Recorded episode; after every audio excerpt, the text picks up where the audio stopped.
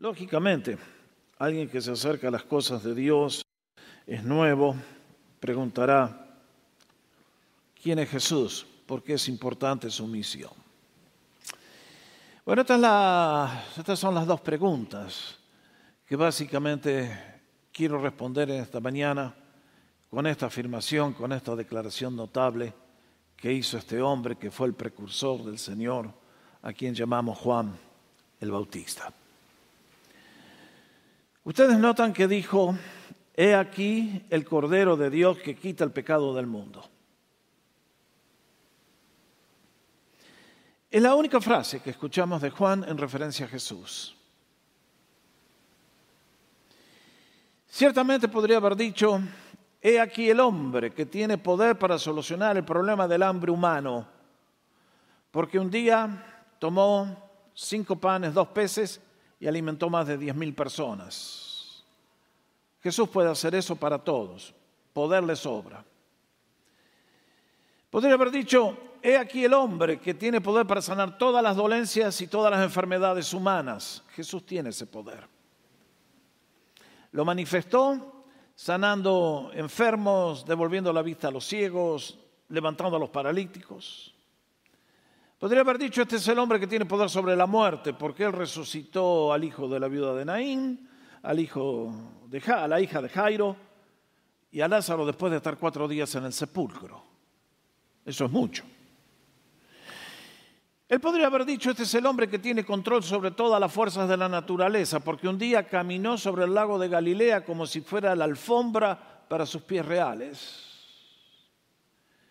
Podría haber dicho mucho más, pero de todos los títulos que podría haber elegido para el Señor, Juan quiso elegir esta frase, que nadie más utilizó para el Señor ni cuando él estuvo ni desde entonces.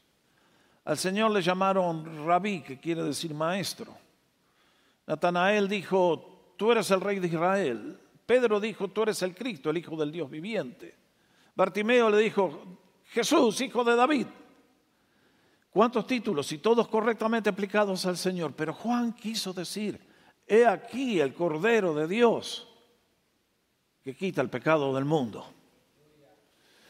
¿Qué significa esta frase? ¿De qué nos está hablando? tiene alguna importancia. Bueno, mis hermanos, acá nos habla de la misión de Cristo que vino a quitar el pecado del mundo. ¿Saben una cosa? Ese es un problema que a ustedes no les importa ni les interesa ni lo vamos a entender nunca. En el día de hoy en los púlpitos ya no se habla más del pecado. Somos demasiado educados, sofisticados para hablar de estas cosas de la Edad Media y del oscurantismo.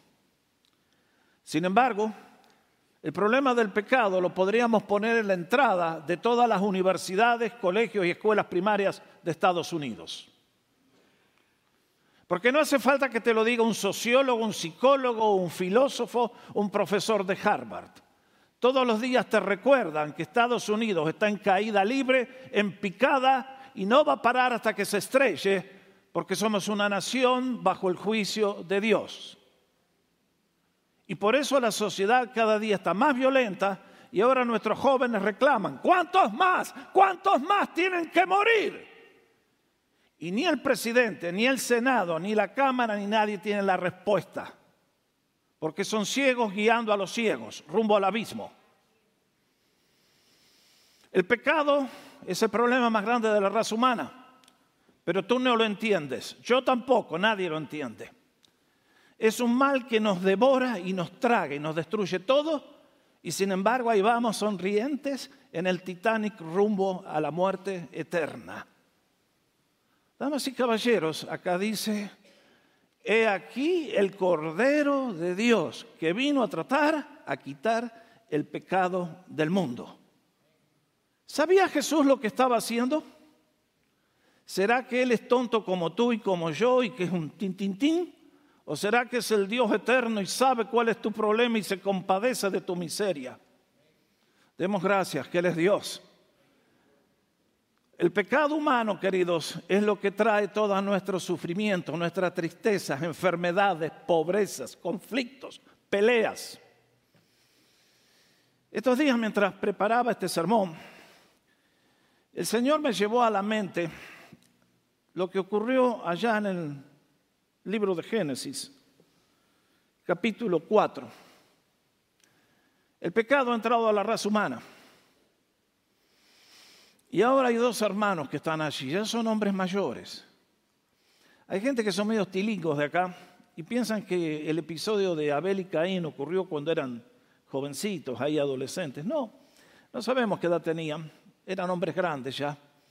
Había miles de gente en, el planeta ya, eran hombres.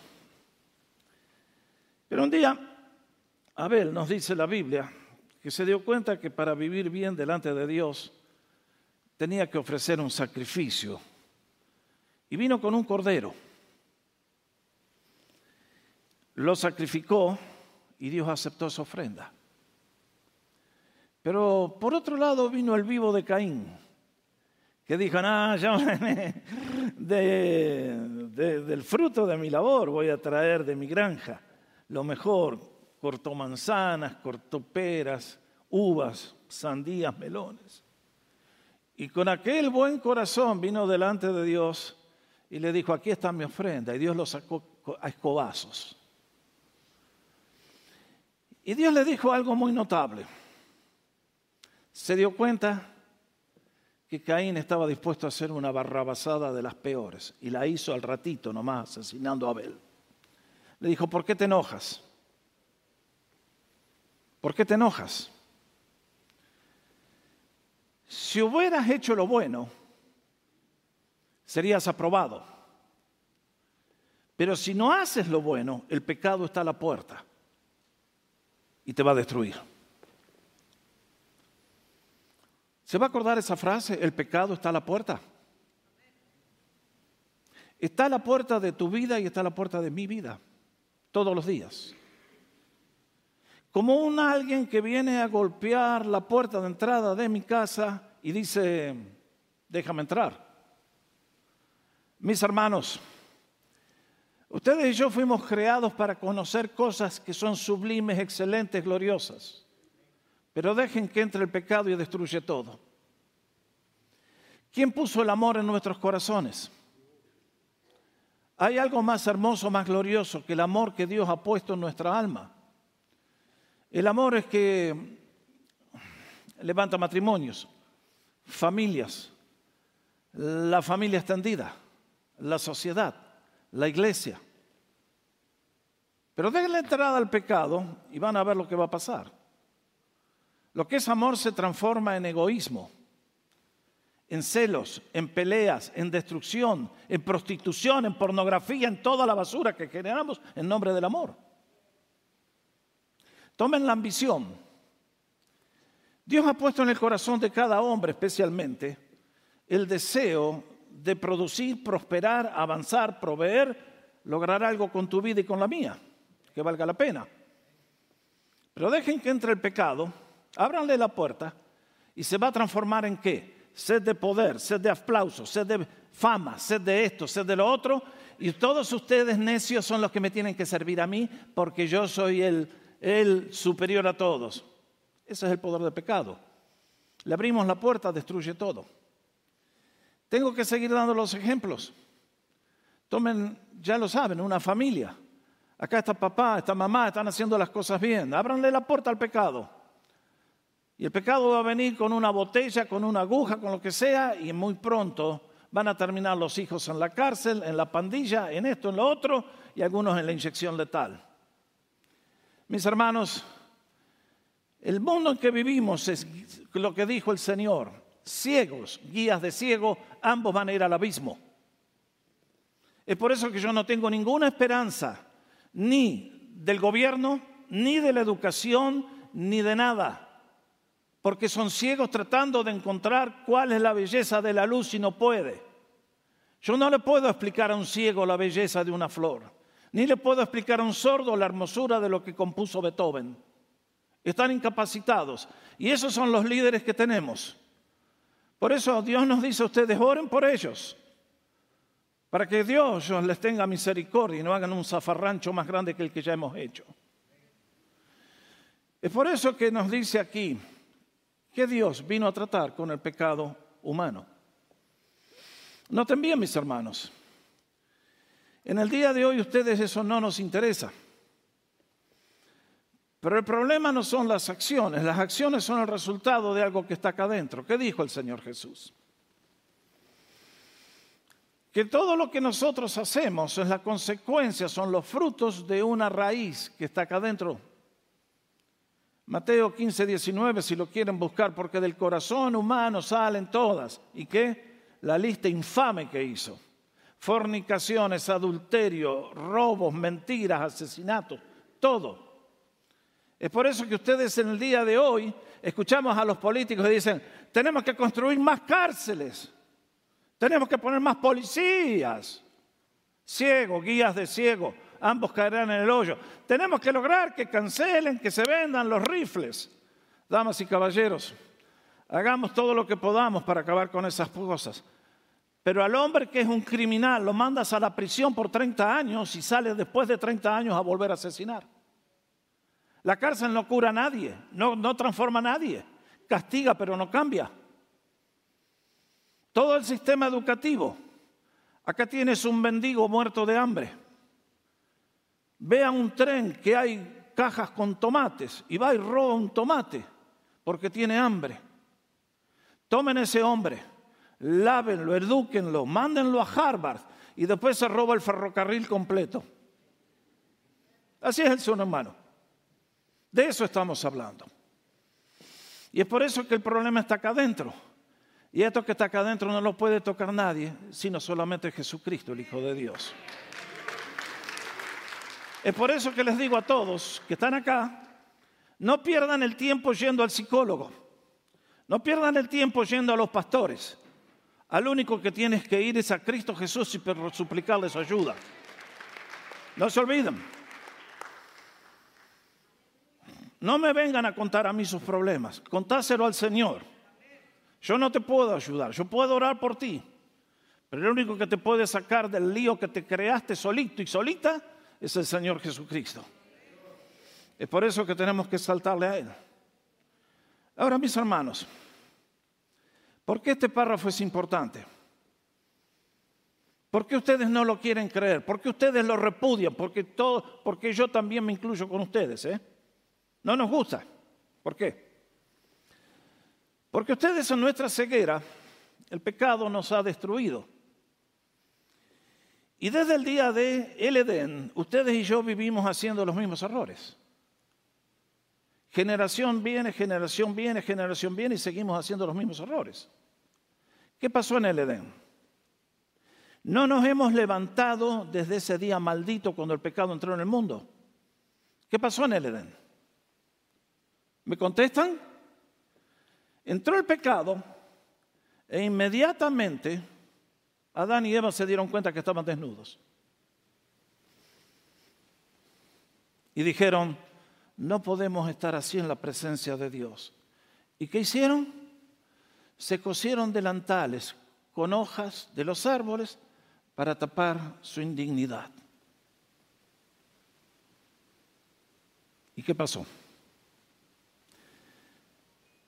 Cuando cayeron, dijeron, vamos a buscar a Dios para que nos ayude. Vamos a pedirle perdón por lo que hicimos. Vamos a... No. En su sabiduría carnal, pecaminosa ahora, satánica, dijeron, nosotros vamos a resolver nuestro problema. Y se vistieron como les pareció mejor. ¿Y qué les dijo Dios? ¿Mm? Mirá, vos tenés ropa de Gucci, de Yves Saint Laurent, pero con ese vestido no pueden vivir delante de mi presencia. Y desde ese día Dios repudió las fórmulas humanas de intentar hacer las cosas que nos salvan.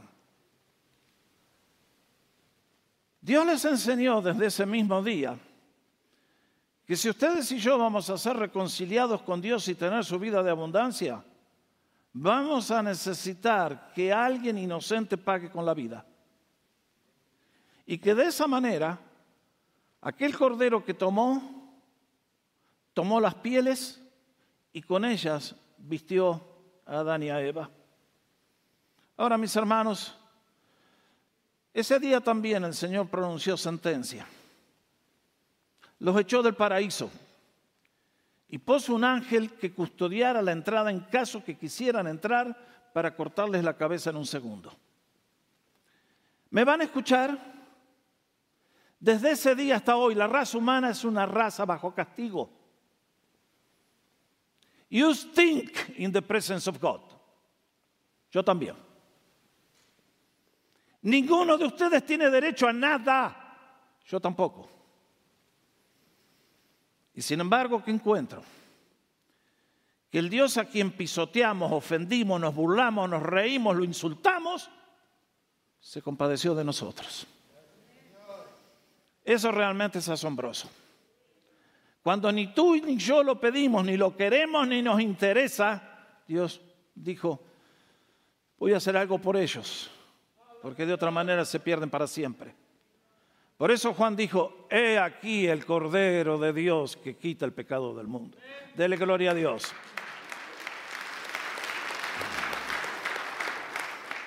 Ahora note bien la frase. Les dije hace un rato, podrían haber dicho tantas cosas del Señor, pero Juan eligió el Cordero de Dios. ¿Por qué eligió esta frase? Porque se los acabo de decir hace un instante. Cuando Adán y Eva se tenían que poner en la presencia de Dios, la única forma en que podían ser aceptados era con el plan del Señor. Y eso significaba que alguien inocente tenía que pagar con la vida por un culpable. Eso se llama el principio de la sustitución. De que alguien que no tenía culpa de nada tenía que pagar con la vida para pagar, salvar a un culpable mil por cien. Y a partir de ese momento y hasta el día de hoy, Dios nos sigue enseñando el mismo principio. Que si alguien se va a salvar de la ira de Dios y del castigo que nos hemos buscado y pedido, y estamos con créditos de sobra para graduarnos y que Dios nos mande al infierno eternamente, tiene que morir un inocente. Dios estableció que sin derramamiento de sangre no puede haber remisión de pecado. ¿Por qué? Damas y caballeros, otro tema que ustedes y yo no lo vamos a entender. Conozco gente que hace 70 años que está en la iglesia y no lo agarran, la santidad de Dios. Que Dios rechaza el pecado de una manera brutal. Es un insulto a su santidad. Y tú y yo insistimos, insistimos en querer jugar con el pecado y un pie en la iglesia, un pie con Dios. Dios te dice, hijo, no va. Entonces, aquel día en el Edén fue un cordero para una persona. Y cuando Abel presentó también aquella ofrenda del cordero, fue un cordero por una persona. Pero pasaron los siglos y ahora ya el pueblo de Israel había crecido, estaban en Egipto oprimidos y le dice, yo los voy a sacar. Y les mandó a Egipto diez plagas, una para cada dios falso que ellos tenían, eran todos satanistas como hasta el día de hoy. Y Dios los liquidó a cada uno de esos ídolos falsos, les cortó la cabeza a todos y les mandó un castigo a todos los egipcios para que sepan quién es el Dios verdadero y quién es el Dios que tiene poder. Pero la última plaga dijo, ojo, hasta el momento las plagas han tocado a Egipto, pero esta última puede tocar también a Israel. Por lo tanto, ve Moisés y dile a mi pueblo que tienen que tomar un cordero sin mancha, lo tienen que analizar durante una semana y cuando yo les diga, tienen que hacer, cortarle la cabeza y con su sangre ponerla en la puerta de entrada de la casa. Porque yo voy a mandar un ángel. Ustedes no van a ver al ángel, pero lleva una espada. Y cuando vea la sangre pasará de ustedes, pero donde no vea, entra y mata al hijo primogénito. Aquella noche los judíos entendieron que un cordero salvaba a toda la familia. Pasaron los siglos, llegó el templo. Ahora en el templo se tenían que hacer sacrificios. A la mañana se tenía que ofrecer un cordero, perdón, a la noche primero, porque el día judío es al revés. El día judío comienza en el atardecer, ustedes saben eso. Por lo tanto, eh, un, cordero allí y un cordero a la mañana. Y en el día de expiación era un cordero por toda la nación. Pero ahora Juan el Bautista nos va a anunciar a alguien que viene, el Cordero de Dios, para quitar el pecado de toda la raza humana. Uno por uno, uno por la familia, uno por la nación, uno por todo el mundo. Esa es la obra que Cristo vino a hacer. ¿Y por qué? Para enseñarte a ti y a mí que ustedes y yo no vamos a entrar al cielo en nuestra condición natural. Que a menos que Dios te perdone, te limpie, te regenere y te haga una nueva persona, tú y yo vamos al destino que estamos señalados. Bendito sea el nombre del Señor que nos trajo esperanza y un camino de salvación.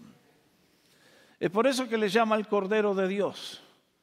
Es por eso que tres años más tarde el Señor dio su vida en el día de la Pascua. Para recordarnos que con su sangre podía salvarnos a todos del castigo que nos destruía. Ahora, mis hermanos, acá Juan lo que nos está diciendo es que Jesucristo es el Cordero de Dios. Cuando los adoradores llegaban al templo traían su propio Cordero. Pero este es el Cordero que Dios proveyó para tu salvación. Este cordero no lo pediste tú, no lo pedí yo, no nos interesa. Más bien lo repudiamos y nos burlamos. Te vas a salir de este culto riéndote, estoy seguro. ¿Para qué? Para irte al abismo. Vaya, vaya inteligencia.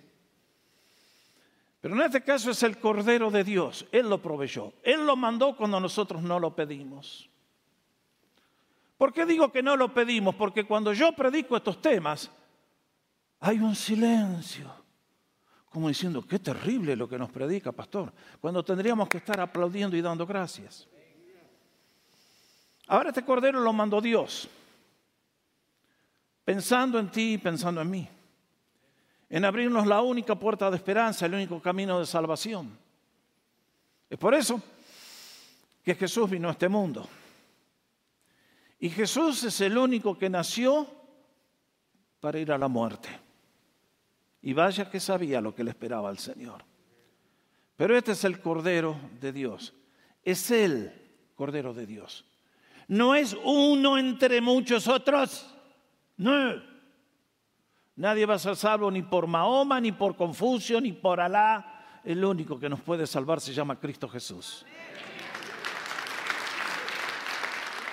No se olviden, en esta sociedad gobernada por Satanás y los demonios, todos dicen, todas las religiones son válidas, todos los caminos conducen a Roma, sí, al infierno te van a llevar todos los caminos. El único que puede salvar es el Cordero de Dios, su nombre es Jesucristo. No lo olvidemos, la gloria sea Él. Pero noten bien que nos dice cuál fue la misión que el Señor vino a cumplir. Nos dijo, he aquí el Cordero de Dios nos va a demostrar que tiene poder para sanar, para alimentar, pero su gran misión es tratar con el problema peor del hombre, el pecado.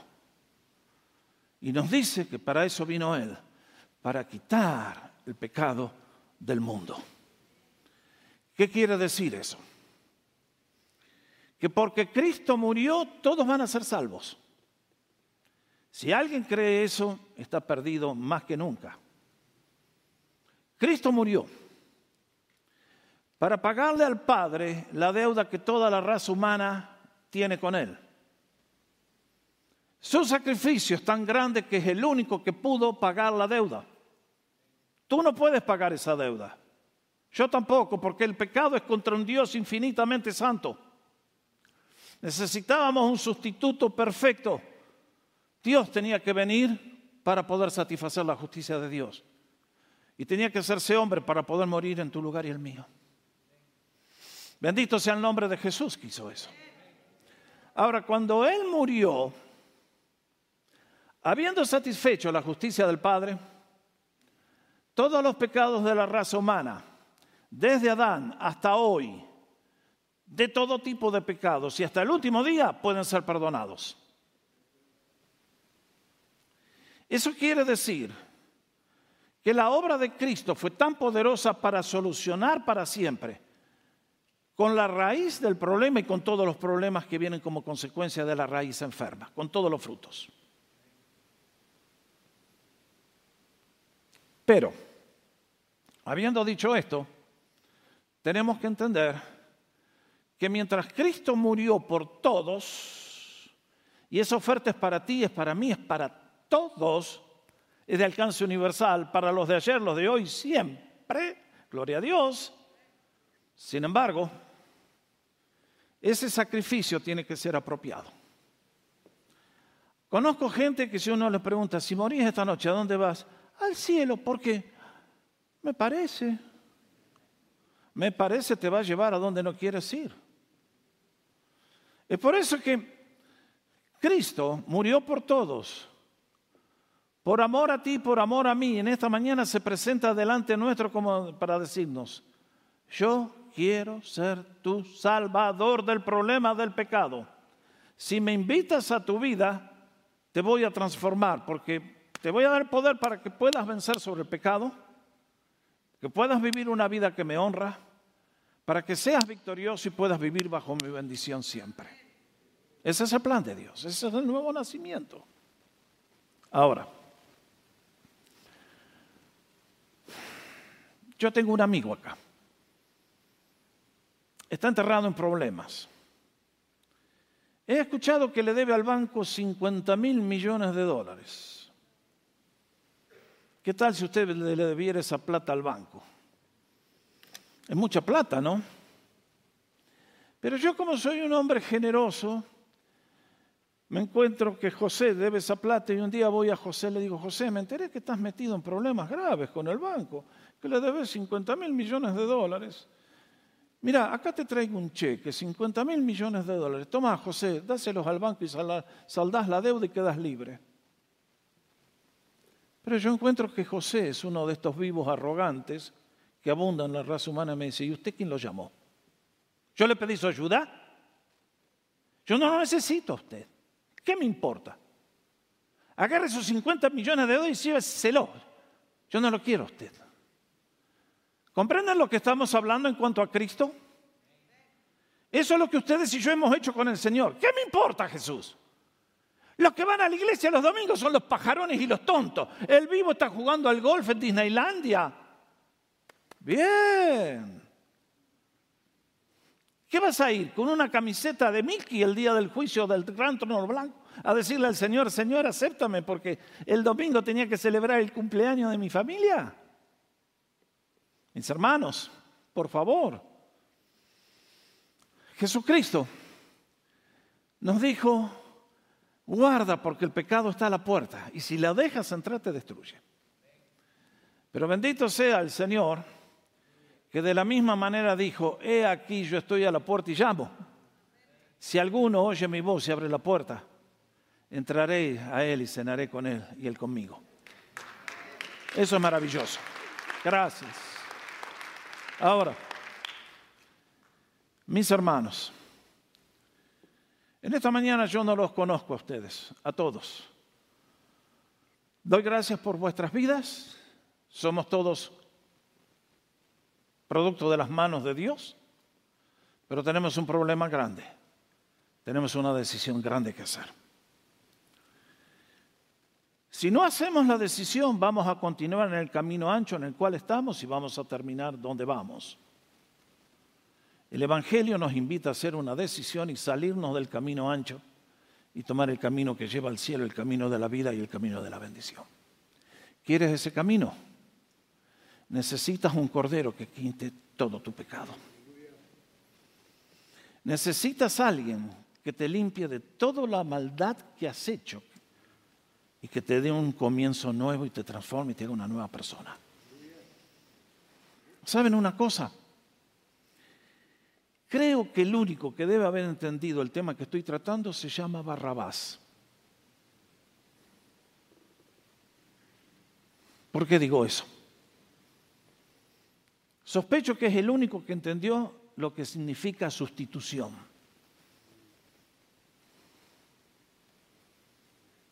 ¿Se imagina? El día, aquel día viernes, tres hombres tenían que morir en las cruces. Tres. Y el que tenía que ocupar la cruz del medio se llamaba Barrabás. Era el peor de los tres. Nos dice la Biblia que era criminal, guerrillero. Roma no compartía las creencias de que hay que cambiar la sociedad mediante la violencia. Lo agarraron y le dijeron, Barrabasito, tenemos una hermosa cruz para ti. Y me imagino cómo habrá sido la última noche de Barrabás, cuando vio que el sol salía esa mañana. Tiene que haber dicho, es mi último día. Lo que viene ahora son dolores indecibles, sufrimiento indescriptible. ¿Qué habrá pensado Barrabás? Y me imagino cuál habrá sido su sorpresa cuando viene el carcelero y abre la, celda y le dice, Barrabás, estás libre. ¿Qué? Estás libre, andate. ¿Cómo que estoy libre? Si hoy es el día de mi muerte, hoy me ejecutan, estás libre. ¿Qué pasó? Alguien va a poner la vida por ti. Alguien va a poner la vida por mí. ¿Quién es ese alguien? Y un pobre muchacho de Nazaret que dicen que es profeta y que dice ser el rey, y los religiosos lo mandaron a la cruz. Me pregunto, ¿qué habrá hecho Barrabás? ¿Habrá ido hasta el lugar de la ejecución donde lo tenían que colgar a él? ¿Habrá ido a pedirle a Jesús? ¿Qué habrá pasado con Barrabás? La Biblia no nos cuenta. Personalmente creo que se perdió, como se pierde el 90% de la raza humana en el día de hoy. Si se hubiera salvado en alguna de las epístolas, los apóstoles lo hubieran mencionado. Ahora Barrabás es el miembro de la iglesia en Roma, es el miembro de la iglesia en Éfeso. El nombre de Barrabás no aparece. Porque la mayoría de nosotros escuchamos de la gracia de Dios y decimos, no quiero, el pecado me gusta más.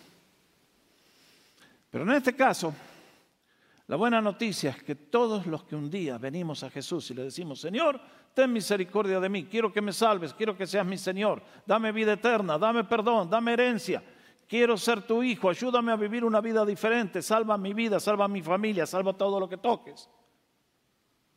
En ese caso, la salvación es para todos nosotros, porque Cristo es aquí el Cordero de Dios, que quita el pecado de tu vida, de mi vida, de todos. La oferta está al alcance de la mano de todos. La tenemos que pedir. Esto es un acto de valentía. Esto es un acto que necesita determinación, coraje, determinación porque cada vez que una persona toma el deseo de salvar su alma, millones de amigotes le van a decir, no lo hagas. Quisieran arrastrarte al mismo destino que ellos van. No les hagas caso, no son la voz de Dios, son la voz del otro.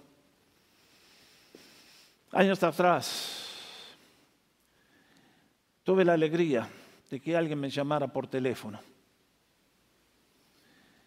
y me dijera, pastor, ¿se acuerda de nosotros? a veces la gente cree que yo tengo la memoria de Dios, pero con todo respeto, hay gente que viene acá una vez, hace 20 años, y me dice, ¿usted no se acuerda de mí? No, no me acuerdo. ¿Cómo querés que me acuerde? Si vinieras todos los domingos, maybe. Pero una vez cada 20 años y usted no se acuerda de mí, como diciendo, crook you are. Bueno, me llama esta señora. Me dice, ¿se acuerda de nosotros? Y, por una de estas cosas. Dije, ya, ya, ¿y dónde están ahora? Estaban en la otra punta de Canadá. Me dice, ¿sabe lo que pasó? Años atrás, cuando estábamos en Vancouver, llegó esta señora a la iglesia con un marido como el 90% de los maridos que conozco, que tienen un corazón de piedra y un cerebro de cemento, de concreto, para las cosas de Dios, quiero decir, por supuesto. Algo bueno en el... Nosotros somos como los hombres, somos como los abogados en Costa Rica. Sabía que no los permiten sepultar, los tiran al mar porque dicen que en el fondo son buenos. Ustedes los hombres y yo somos iguales, en el fondo somos buenos. Pero aquella familia, ella lo empezó a traer y un día los visité en la casa y él aceptó al Señor. Y después no los vi más, como tantas veces las familias se mueven y uno no se entera, nunca te avisan, pastor, nos vamos, te enterás, si te enterás. Pero en este caso me llama y me dice, pastor, ¿se acuerda de nosotros? Sí. Estaban llamando de un rincón en Canadá que solamente Dios conoce. Y me dice, le cuento la historia. El marido era ingeniero en electricidad. Y se fueron allá a aquella punta porque aceptó el trabajo con una compañía nacional de Canadá y allá estaba trabajando. Pero un día hubo un accidente. Un cable se desprendió y le cayó encima y lo fulminó. En un instante. Y ahora esta mujer me decía, pastor, llamo para darle gracias, porque usted le habló a mi esposo de la salvación en Cristo Jesús. Y aunque ahora no lo tengo más, sé que en este mismo momento está en la presencia de Dios por siempre jamás.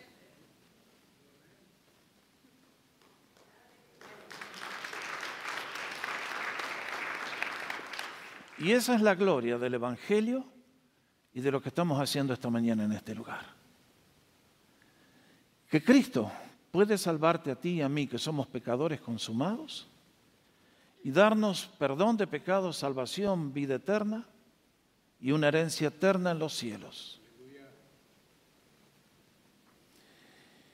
Ese día de la cruz, Barrabás escapó. Pero ustedes recuerdan la historia, que había dos que cayeron ahí. Y cuando empezó la acción, los dos blasfemaban al nombre del Señor, hasta que uno se dio cuenta. Y le dijo, Señor, acuérdate de mí cuando vengas en tu reino. ¿Y qué le dijo Jesús? De cierto te digo que hoy estarás conmigo en el paraíso. Y quiero decirles que cuando ese día terminó, el Hijo de Dios se presentó en la gloria y al lado de él venía un ladrón perdonado. Ese es Jorge Oscar Sánchez. Y ese también puede ser tú y puedo ser yo. Porque el amor de Cristo es lo más grande que hay en el universo. Por eso Juan dijo, he aquí el Cordero de Dios que quita el pecado del mundo y te da vida eterna y te da esperanza y te da salvación. ¿Le has dado tu vida a Jesús? ¿Le has entregado tu vida al Señor? ¿Estás dispuesto a recibirlo? Hoy es un día de decisión. Yo no sé cuándo un cable de alta tensión te puede caer encima o un accidente en el freeway o cualquier loco endemoniado, drogado que anda por las calles de la ciudad te puede asesinar. Pero una cosa sé, que mi vida está en las manos de Dios. Y si yo digo voluntariamente, Señor, quiero que seas mi Señor, mi maestro, mi guía, mi protector, mi proveedor, todo de mi vida, ese día, ese día la vida vale la pena ser vivida. Y ese día comienzan, comenzamos a trepar por el camino angosto, pero es el camino que lleva a la vida de abundancia mientras todos los demás siguen por el camino ancho que va rumbo al abismo de fuego. En el día de hoy les invito a todos, vengan a Jesús, las puertas de la casa de Dios están abiertas, los brazos del amor de Cristo se extienden. ¿Qué más tiene que hacer el Señor para que te des cuenta que lo necesitas con desesperación? Y que es nuestro gran privilegio invocarle, invitarle, pedirle. ¿Y como dice el Señor? mas a todos los que creyeron les dio el derecho de ser hechos hijos de Dios. Yo esta mañana estoy acá como hijo de Dios. Mejor que alguno de ustedes, jamás. Pero la gracia de Dios es mucho más grande que todo mi pecado. Y me amó más que a todo mi pecado. Y tengo vida eterna porque Cristo me ama con amor eterno. Él es el Cordero de Dios que quitó mi pecado y puede quitar el tuyo. ¿Estás dispuesto a recibirle? Hoy es el día. Este es el lugar, esta es la hora. Nos ponemos de pie para orar.